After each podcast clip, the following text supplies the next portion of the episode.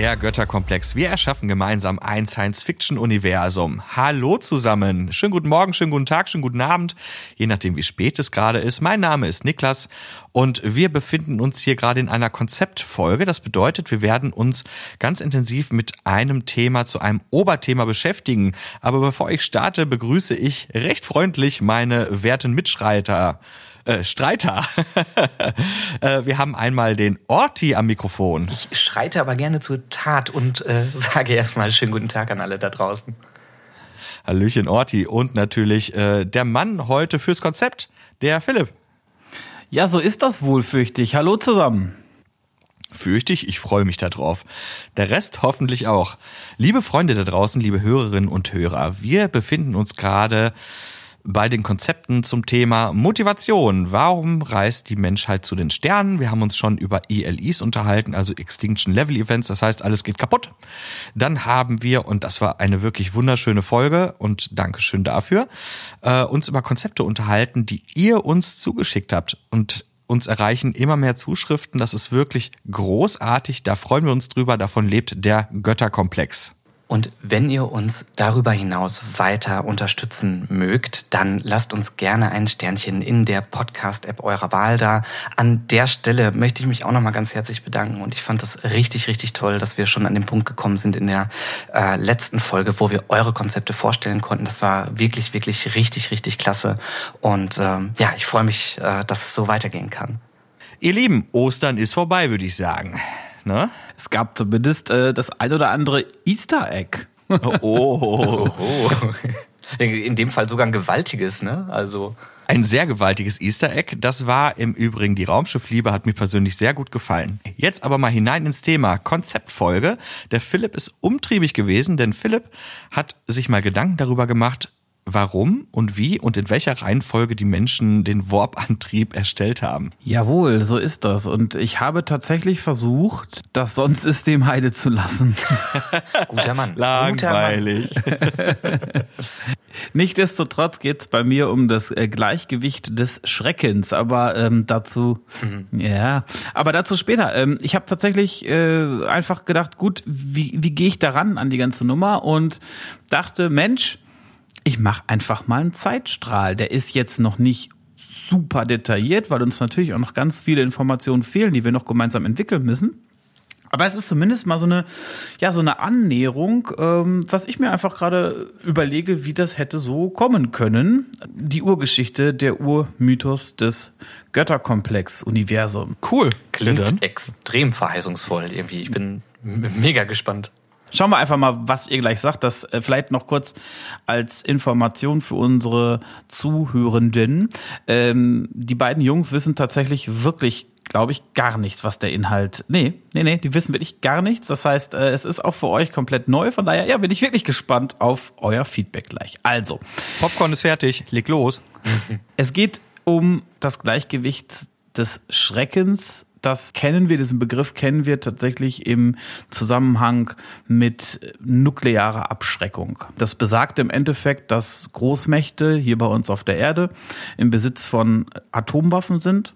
Und die sind strategisch so angeordnet, dass wenn ein Abschuss von einer Großmacht von, von Atomraketen eben registriert wird, parallel dazu auch andere Atomraketen aufsteigen können und man sozusagen, naja, ein, ein, ein, einen Overkill herbeiführt. Das heißt, beide Nationen, die sich bekriegen, sind dementsprechend dann vernichtet worden. Durch aktuelles Thema, ne? Jetzt durch die letzten Stationierungsversuche des russischen Präsidenten. Ne? Allerdings, ja, mhm. tatsächlich. Hochaktuell, ja. Ja. Und meine, meine These ist jetzt die, oder meine, meine, mein Ansatzpunkt ist jetzt derjenige, dass eben Supermächte oder große Nationen, ich nennen bewusst jetzt keinen Namen, weil mhm. vielleicht wollen wir da nochmal andere Namen, andere Nationen irgendwie einfügen, haben tatsächlich angefangen, eine, na, wenn man so will, Atombombe 2.0 zu entwickeln. Und äh, diese Atombombe 2.0 sollte vor allem eben den entscheidenden Vorteil bringen, dass sie eben nicht äh, zu detektieren ist und ähm, sie eben auf Anhieb wirklich so einen immensen Schaden generiert, dass es eben nicht mehr möglich ist, einen, einen Zweitschlag eben auszulösen. Und dabei sind eben Forscher auf, ich habe es jetzt mal Verzerrungsbombe genannt, gestoßen. also die SVB, ähm, also die also Superverzerrungsbombe. So habe ich sie jetzt erstmal genannt. Das würde ich jetzt erstmal zur Diskussion stellen. Da können wir uns noch Gott weiß welche Namen für ausdenken. Das klingt auf jeden Fall wie eine offizielle deutsche Amtsverkürzelung. Ja, ne? Das ist schon realistisch. ja, die ähm, SVB. Und das, diese Verzerrungsbombe ist tatsächlich eine Warp-Bombe. Also eine, ah. Eine Bombe, die damit arbeitet, dass sie kurzzeitig ein Warpfeld generiert, eine Warpblase generiert, dadurch eine Raumverzerrung generiert und in dieser Raumverzerrung ähm, ja passieren eben, also wird wird sämtliche Materie einfach komplett zerrissen und zwar auf molekularer Ebene. Und wenn sowas passiert, entsteht eben einfach gigantisch großer Schaden weil man das eben nicht wirklich einschätzen äh, konnte, was da für ein Schaden äh, äh, passiert und, und wie weit überhaupt die, die Forschung ist, ähm, haben eben jetzt Historiker tatsächlich rekonstruieren können, dass wohl im Jahre 2086 jetzt steigen wir wirklich ein in den Zeitstrahl, gab es ähm, einen ersten Waffentest dieser ja, Warp-Bombe oder Verzerrungsbombe. Und dieser ähm, Waffentest ist tatsächlich im im Gürtel passiert, also sprich dieser Asteroidengürtel, der zwischen Mars und Jupiter ist. Im Kuipergürtel, also. Genau, ja.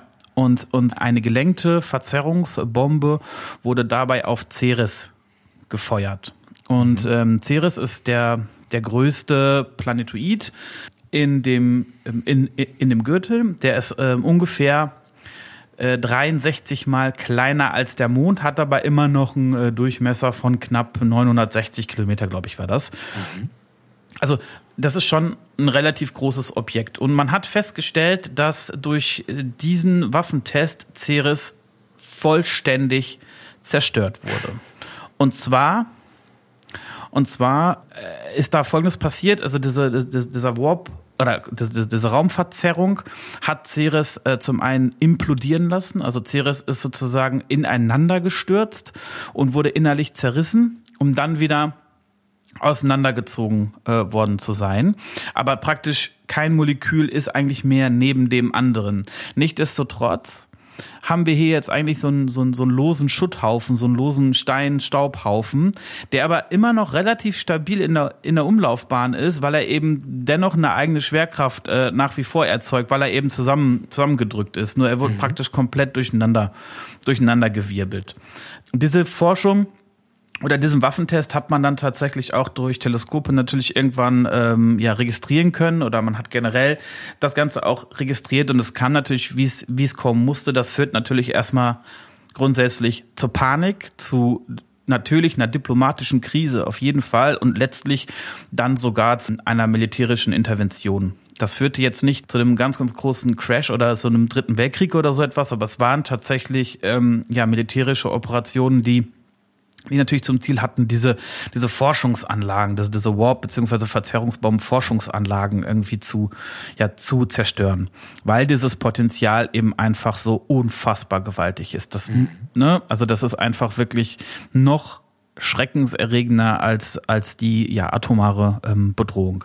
Wir hatten hier schon mal im Vorfeld darüber gesprochen, als wir über Warp geredet haben. Äh, ich denke mal, das ist so der Ursprung deiner Geschichte gewesen, so wie sich das gerade anhört, dass äh, Technik, die im zivilen Bereich sich bewegt, äh, oftmals im militärischen seinen Ursprung hat. Eine Frage zu deiner Story. Befinden sich diese Entwicklungsstationen auf der Erde oder schon auf dem Mond oder woanders? Da komme ich jetzt zu. Ah, tatsächlich. Sehr schön. Geht weiter. Gerne, gerne weiter. Also, ja. also Ceres zerstört diplomatische Krisen, kleine kriegerische Interventionen.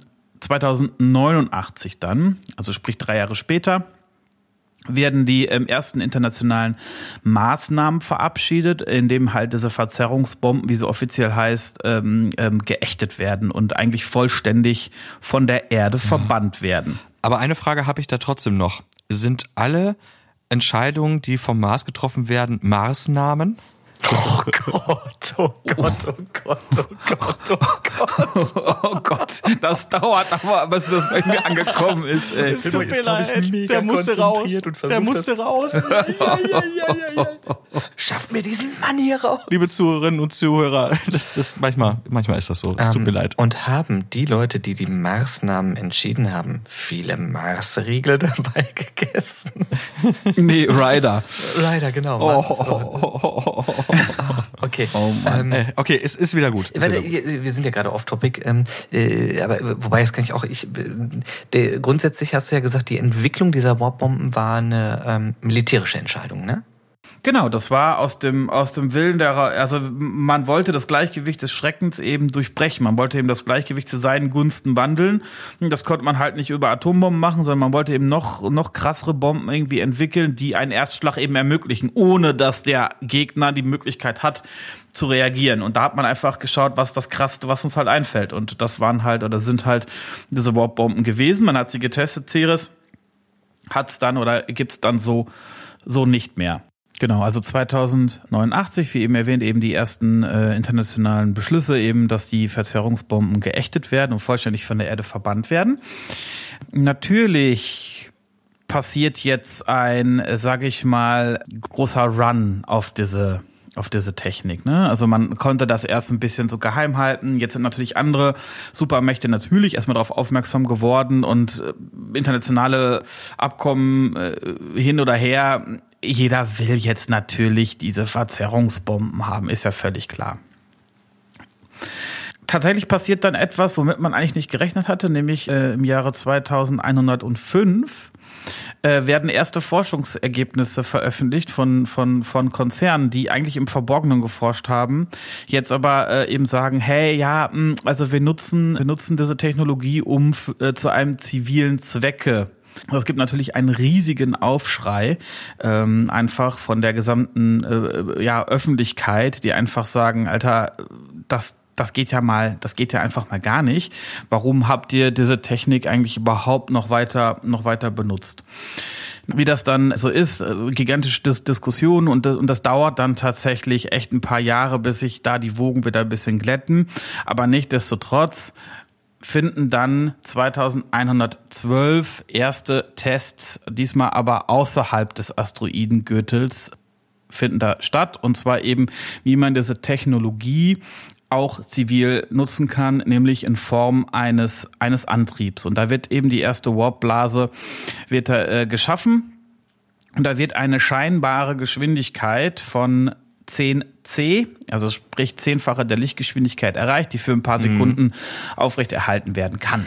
Heureka. Heureka, genau. nur mal, nur mal, nur mal ganz kurz, nur mal ganz kurz zur, zur Einordnung. Also 10C, wenn man das durchhalten würde, würde das sozusagen unseren, unser Nachbarsystem Proxima Centauri in ähm, 153 Tagen, also circa fünf Monaten ähm, erreichbar machen. Was ich sonst bei einer, Ja. Aha. Was ich sonst bei Lichtgeschwindigkeit mit ähm, mit 1500 Tagen, also ne, deutlich deutlich länger so. Und jetzt muss ich noch mal kurz reingrätschen. Liebe Zuhörerinnen und Zuhörer, liebe Freunde, ihr merkt einfach, wie gigantisch groß unser blödes Weltall ist. Ey, Proxima Centauri ist das nächstgelegene System.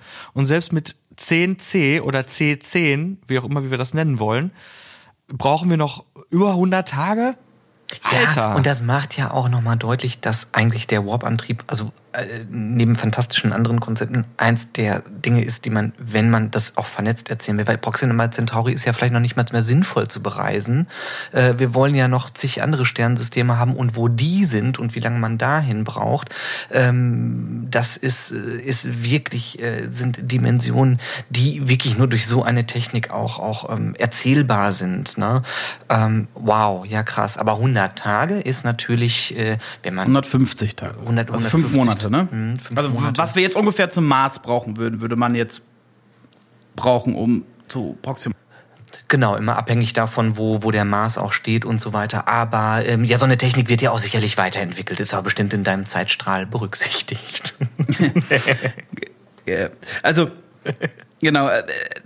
Es werden auf jeden Fall zunächst erstmal weitere Tests gemacht. Also wir sind gerade aktuell noch bei der bei der, bei der Theorie, dass wir für ein paar Sekunden CNC irgendwie auf, aufrechterhalten können und das Ganze findet eben wirklich außerhalb des Asteroidengürtels äh, statt und es passieren halt insbesondere oder im Folge dieser Antriebstests, also natürlich eine Reihe von Tests, passieren ehrlicherweise auch einige, einige Unfälle und diese Unfälle sind auch tatsächlich gravierend. Also da werden wirklich nochmal Asteroiden zerrissen, da werden, da werden auch einige Asteroiden Richtung Erde geschleudert. Alles jetzt nichts krass bedrohliches, weil man das abfangen kann, weil das halt jetzt, weil das nicht so, ich sag mal, katastrophale Anzahl an Menschenleben kostet, aber es ist, zeigt einfach diese unglaubliche Gefahr, dieser, diese Brisanz dieser, dieser Technologie und, ähm, das führt tatsächlich dazu, dass geheime Raketensilos, die es tatsächlich immer natürlich noch gibt, mit diesen entsprechenden auch Waffensystemen an Bord und Forschungsanlagen werden komplett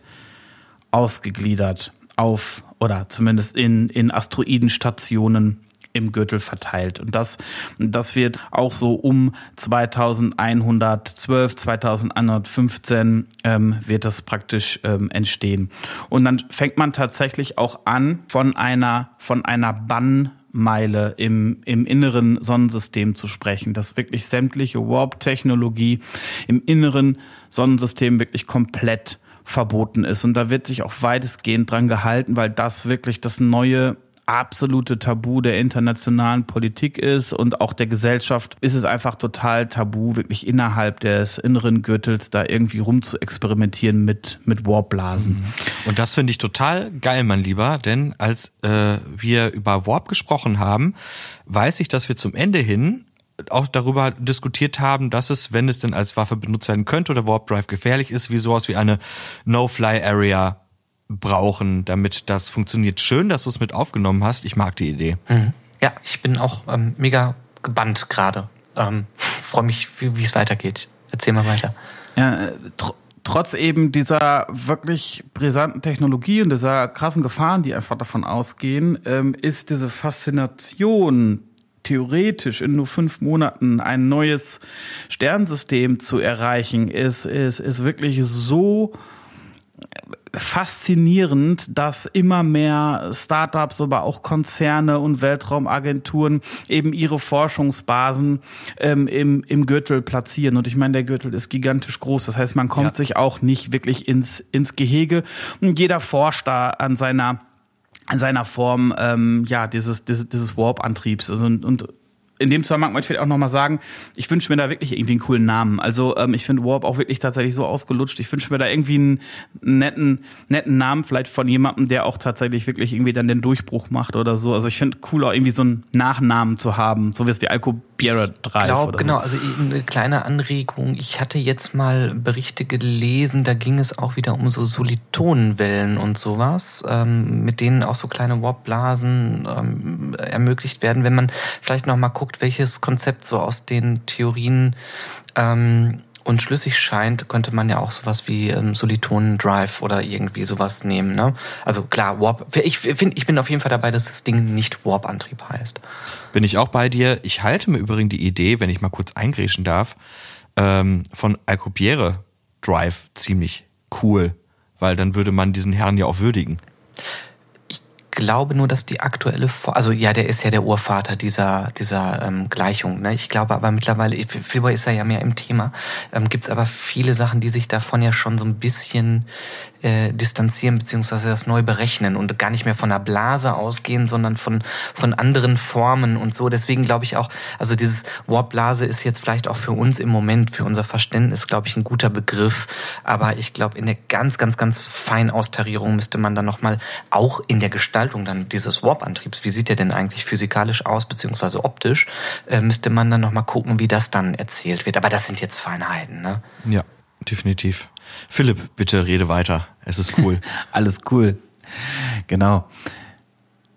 Ja, wie geht's weiter? Also parallel zu dieser ganzen Forschung zum Thema Warp Drive und Warp Bomben wird natürlich weiterhin das Projekt Breakthrough Starshot verfolgt und das hatten wir in einer unserer letzten Folgen tatsächlich schon beschrieben. Da geht es nämlich um Solarsegel. Also ganz kurz, da werden da werden Forschungssonden mit lichtempfindlichen Segeln ausgestattet. Diese Forschungssonden sind relativ klein, aber natürlich vollgeproppt mit Technologie, also mit Experimenten und mit Sensorik. Und diese ja, diese kleinen Sonden werden dann durch einen Laserstrahl beschossen. Nicht die Sonde direkt, sondern das Segel direkt. Und dadurch beschleunigt diese Sonde mit ungefähr 10.000 G, also 10.000-facher Erd, Erdanziehung, beschleunigt dann diese Sonde auf 0,2 G. Das sind also 20 Prozent der Lichtgeschwindigkeit und dann braucht es so circa 60, 70 Jahre, um zu Proxima Centauri zu kommen. Auf dem Weg dorthin, also mit einer durchaus relativ signifikanten Geschwindigkeit können schon, so jetzt die Lore, äh, weitere Informationen gewonnen werden zum interstellaren Medium, zu verschiedenen Teilchen, zu Zerfallsprozessen etc. pp. Und da kann eben auch, und da wird's dann spannend, und ich zwinker mal hier zur Richtung Orti, da kann auch Information gewonnen werden zum Thema Antimaterie, zum Thema, wie ist Antimaterie aufgebaut, wie können wir sie synthetisieren, etc. pp. Diese Informationen werden natürlich wieder zurück zur Erde gesendet und dort beginnt eben jetzt dieser große Run auf die Antimaterie. Vielleicht hier ein kurzer kleiner Einschub, warum wir auf diese Antimaterie so pochen. Man spricht davon, dass die Antimaterie-Materie-Reaktion das krasseste ist, was man eigentlich betreiben kann, um Energie zu gewinnen. Also ist, soweit ich weiß, kein anderes, ja keine andere Reaktion bekannt, die so viel Energie freisetzt wie eine Antimaterie-Materie-Reaktion. Und deswegen ist das so unfassbar spannend und interessant für die Wissenschaft, für die Forschung, für die Menschheit, auf diesem Gebiet irgendwie vielleicht voranzukommen. Und äh, genau das passiert jetzt einfach. Ne? Also es ist immer noch extrem teuer und es können nur relativ kleine Mengen Antimaterie generiert werden, aber die reichen zum Teil schon aus, um zumindest verschiedene oder neuere Versionen des Warp-Antriebs zu bauen. Die dann wieder effizienter sind und mehr Leistung bringen. Genau das. Und das führt nämlich jetzt auch dann dazu, dass der erste Warp-Antrieb wirklich gebaut werden kann. Also das erste KI-gesteuerte Raumschiff mit einem Warp-Antrieb wird 2237, ein historisches Jahr in der Menschheit, wird entwickelt und macht sich nun auf nach Proxima Centauri. Das Raumschiff ist dann in etwa ein Jahr später wieder auf der Erde angekommen, beziehungsweise im Sonnensystem angekommen und hat rausgefunden, dass es im Proxima Centauri eben die Möglichkeit gibt, Antimaterie in einem größeren, fast schon industriellen Maßstab zu generieren. Das ist dann letztlich der Durchbruch. Ne? Aktuell ist ja praktisch die Antimaterie immer noch extrem teuer und damit auch Warp-Reisen extrem teuer. Nur eben mit dem Punkt, dass wir Antimaterie etwas günstiger synthetisieren können, was wir anscheinend tun können im Proxima Centauri, wie unsere KI, äh, unser KI-Raumschiff rausgefunden hat, kann es ganz realistisch und in einem industriellen Maßstab ja nun synthetisiert werden. Was aber tatsächlich bleibt, ist natürlich diese extreme Gefahr, die jetzt nun auch von der Antimaterie ausgeht. Wenn Antimaterie mit Materie eben reagiert, deswegen entsteht ja so viel Energie, wird diese Materie komplett in seine subatomaren äh, ja. Teilchen aufgespalten. Und das ist natürlich wieder mal extrem gefährlich. Also jetzt hast du praktisch einmal diese Warp-Technologie, die Technologie des Raumverzerrens und auch noch diese Antimaterie-Technologie, aus der übrigens auch wieder Bomben gebaut werden können. Das ist also eine extrem gefährliche Gemengelage und von daher wird auch dieser Warp-Bann für die inneren Planeten erweitert in Richtung ein Antimaterie-Warp-Bann. Ja, das das muss, muss man ja so erzählen, genau, ne? dass da im Prinzip dann nochmal die Leute auf die Barrikaden gehen und sagen, jetzt reicht's aber langsam. Ne? Kann man sich natürlich auch darüber unterhalten, wie viel die Menschheit dann noch davon mitbekommt. Gerade weil ja so viel auch in nicht sichtbaren Bereichen passiert oder auch in Bereichen, die man nicht so gut kontrollieren kann. Ja, man wird halt bei solchen Sachen wieder ganz klassisch diese Vertreter haben zwischen schaut mal, was wir dadurch erreichen können und was der Fortschritt ist und der furchtbaren Angst, die, die ja nun mal eben, sag ich mal, in der Atomdebatte, ähm, es ist auch Energie und Schrecken gleichzeitig, ne? Und äh, also das ist super, äh, super spannend und auch sehr, sehr logisch, dass man hier äh, wieder darüber äh, überlegt, welche Abkommen werden denn da äh, geschlossen. Ne? Ja, und irgendwo geht es auch so ein bisschen darum, ähm, wie wie ist dieser Bann, also wie ist dieses, diese Verantwortung ähm, der Menschheit wirklich auch ähm, verinnerlicht so in dem gesellschaftlichen Denken? Also ist es wirklich ein Tabubruch für uns zu sagen, äh, ja, wir benutzen kein Warp im, innerhalb des Systems? Oder ist es so, ähm, ja, ich glaube, das muss man schon erzählen, weil ansonsten äh, kann ich mir kriminelle Energien vorstellen, die das eben dann doch innerhalb des Systems irgendwie äh, nutzen. Also ich glaube, das muss von der Menschheit einfach, das ist ein allgemein anerkannte Wahrheit, dass wir es einfach im System nicht, nicht benutzen dürfen. Vielleicht, vielleicht können wir sogar argumentieren, dass es vielleicht sogar auch, mh, hm, naja, nicht so ganz die Wahrheit ist, die man erzählt, aber allen glauben lässt, dass man vielleicht äh, die Warp-Energie äh, oder die, die, den Warp-Antrieb gar nicht im inneren System nutzen kann, weil man denen erzählt, keine Ahnung, da würde es sofort äh, zu einem Unfall kommen und man würde gar nicht irgendwo hinkommen oder so etwas. Und dennoch, wenn du von dem Ausgleich der, äh, der Schreckenskräfte, war das richtig, oder Ausgleichen der Schrecken? Gleichgewicht äh, du, des Schreckens. Oder Gleichgewicht des Schreckens, Dankeschön.